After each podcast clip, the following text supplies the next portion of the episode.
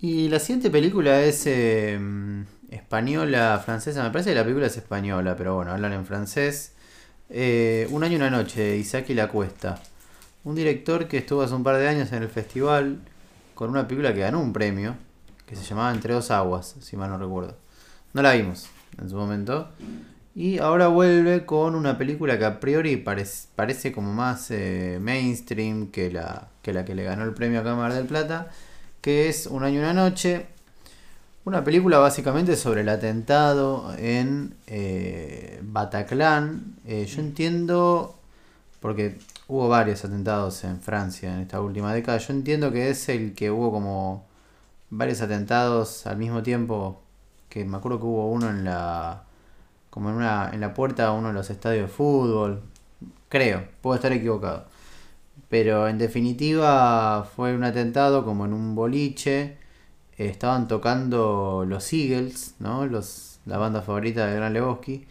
Eh, bueno, nada, entraron dos tipos con metralleta y mataron a un par de, de personas. Eh, y esta película trata sobre la historia de dos sobrevivientes. Eh, entiendo que están basados en, como creo yo, en casi todas las películas de atentado, ¿no? Que toman como las historias de algunas personas y las eh, compactan en dos o tres personajes.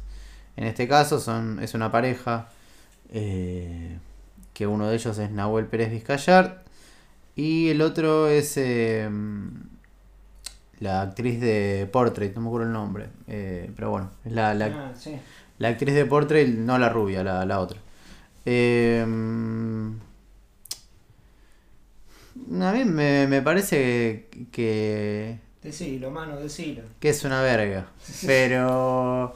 No, lo que iba a decir es que siento que siempre pasa lo mismo con la película de atentados. Pensé que ibas así con el cine francés. Bueno, el cine francés en sí es un atentado. bastante claro. El cine francés es un atentado. No, pero a mí me pasa lo mismo con las películas de atentados. Siento que son esos dramas, ¿no? Como que de construcción hacia él o el post. Eh, gente gritando, drama así. Eh, el momento del atentado, ¿no? Que es un poco lo que lo que mm, espera uno, ¿no? ¿Viste? Porque te la venden como la película de atentado y inevitablemente el espectador va a estar esperando el atentado. Sí. Y siento que no. mm, que siempre la misma película. De hecho, justamente la, una de las películas menos, más menospreciadas de la última década, que para mí es la mejor película sobre un atentado, es El último tren a París. Mm. Porque justamente era una película que le permitía como a sus protagonistas como una vida, viste, como que Sí. se los mostraba. Esto lo hemos hablado antes, ¿no? Pero se los muestra paseando, divirtiéndose, básicamente como transformándose en los héroes de lo que pasa después. En cambio creo yo que el resto de estas películas, y en especial esta, que, que bueno, ya vas a comentarlo vos ahora, es todo sufrimiento, ¿no? Y es medio pornográfico, ¿no? Todo, porque eh, todo lo que vemos es ellos eh, discutiendo, ¿no? Con los amigos, entre ellos, eh, a los gritos, una y otra vez. toda esa concepción, ¿no? De que el drama es grito, grito, grito, muy típico del cine francés. Tiene todos los, todos los males del cine francés Contemporáneo. contemporáneo, que es los gritos, las relaciones de pareja, eh, algún trauma y no puede faltar una escena en la que alguno de los dos sea profesor y haya un montón de niños y estén gritando, ¿no? No puede faltar. Y uy, mirá qué bueno que es con los pibes. Y, hay, y otra escena que no puede faltar definitivamente es alguna discusión sobre Francia. Yo soy francés, yo no, yo, mis padres nacieron en, Sí, sí. en, no sé, eh, alguna Sí, Mali. Sí, pero yo vivo en Francia y yo soy tan francés como ustedes. No puede faltar una. Uy, no, que. Claro, qué profundo. Eh, tiene todo eso. Tiene todo eso. Y, y además vos ibas a decir, mano, ¿no? Que tiene como una trampa. La película, no sé si la podemos, no la podemos decir. Pero. Si hacemos un spoiler alert, lo podemos contar. ¿No? Bueno, Adelante. spoiler alert. no lo escuchen lo que va a venir ahora si no la vieron. Desde ahora. Me imagino 200 personas frenando y adelantando, ¿no? Porque- Y ya preparada porque le acabas de decir que son dos horas de dos pelotudos discutiendo, diciendo, pare la rotativa, me voy a ver a estos dos boludos y después veo lo que tienen para decir. Eh, bueno, lo que pasa es que la película lo seguimos ellos dos, ¿no? Por lo general, en el post.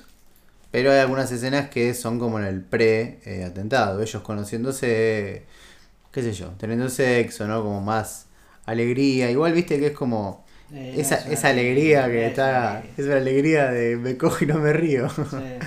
Eh, ¿Qué pasa? Resulta que por el final de la película eh, nos enteramos que el tipo está muerto en realidad. O sea que el Nahuel Pérez Vizcayar, que no me acuerdo el nombre del personaje, en el atentado se murió y ella, bueno, sobrevivió obviamente. Y de hecho se le murió en brazos. Eh, o, lo vio muerto. Después no se entiende muy bien eso, pero en un momento hay una escena medio flashback raro que lo tiene muerto en brazos. Eh, lo que pasa con eso es que es muy... Tuvimos una discusión nosotros sobre el- la definición del término. Yo dije que era tramposa, vos dijiste que era manipuladora. Son un poco sinónimos igual, pero en definitiva es, eh, es engañosa. ¿No? Porque, digamos, vos tenés en la película escenas donde él y ella interactúan con otras personas y es imposible que vos digas, eh, que vos puedas entrever, porque digo, estos giros tienen que funcionar y ser sostenidos si el espectador en una segunda mirada encuentra cosas que vos decís, bueno, tiene sentido lo que me dicen. Por ejemplo, en, en el sexto sentido de Bruce Willis, que cuando lo volvés a ver, el tipo no interactúa con nadie. Está sentado en el bar con la esposa, en el restaurante, perdón, y, y él le habla y ella como que está ahí medio raro. Eh, acá nada, o sea, acá no... Obviamente hay escenas que son en el pre, pero en el post, ella va a visitar a... A bueno, a Zetangana, que es... eh, no sé, creo que es el... Es como un amigo de él. Eh, no me acuerdo el nombre del personaje tampoco. Y están ahí hablando, teniendo una discusión sobre Francia, ¿viste? Y vos sos más francés, qué sé yo. Y el tipo está ahí, Nahuel Pérez Vizcayar, hablando con los demás. Entonces, y hay, así hay escenas que... Ah, perdón, perdón. Hay otra que es peor, porque hay escenas... Ahora se agarra como a. Lo, lo- en un momento lo, lo, lo intenta contener a uno que se enoja, ¿no? Claro, claro, que están con lo... que es una pareja de amigos. Sí. Pero hay una peor, porque hay escenas donde eh, está solo. O sea, es una escena de él yendo a terapia. Y está el tipo, o sea, no es que vos... ¿Por qué digo eso? Porque alguien puede decir, bueno, pero está siempre ella y es toda una alucinación de ella.